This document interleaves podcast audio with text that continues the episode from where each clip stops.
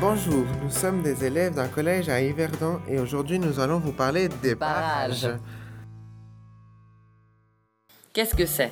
Un barrage est un ouvrage d'art construit en travers d'un cours d'eau et destiné à réguler le débit du cours d'eau ou à en stocker l'eau pour différents usages, tels que le contrôle des crues, l'irrigation, l'industrie, l'hydroélectricité, la pisciculture ou encore une réserve d'eau potable. Comment ça marche? Le principe d'un barrage est simple. Construit en travers d'un cours d'eau, il barre la route de celui-ci.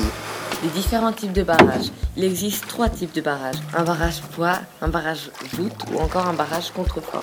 Le barrage de la Grande Ixence. Le barrage de la Grande Ixence se situe en Suisse, dans le canton du Valais. C'est le plus haut barrage poids du monde et le plus massif d'Europe. Situé dans le Val des Dix, sur la commune d'Hermance, il mesure 285 mètres de haut. Il fait partie d'une vaste installation hydroélectrique nommée Cleuson d'Ixence, ou Grande Ixence, d'une puissance de 2000 MW qui l'associe notamment au barrage de Cleuson. C'est un immense ouvrage dont l'épaisseur atteint 193 mètres à la base et 15 mètres au couronnement. La longueur totale du couronnement se monte à 748 mètres. La pression de l'eau provoque un déplacement du couronnement de 10 cm en aval. Plus de 100 km de tunnels acheminent de l'eau depuis les vallées aux alentours via une quarantaine de captages et plusieurs usines de pompage. Le bassin de captage s'étend sur plus de 380 km puis le val d'Hérémence jusqu'au mont Près de Zermatt, à plus de 40 km du barrage. Trois galeries d'amener et conduites forcées acheminent les eaux du barrage vers ces différentes centrales hydroélectriques qui sont toutes opérationnelles et fonctionnelles.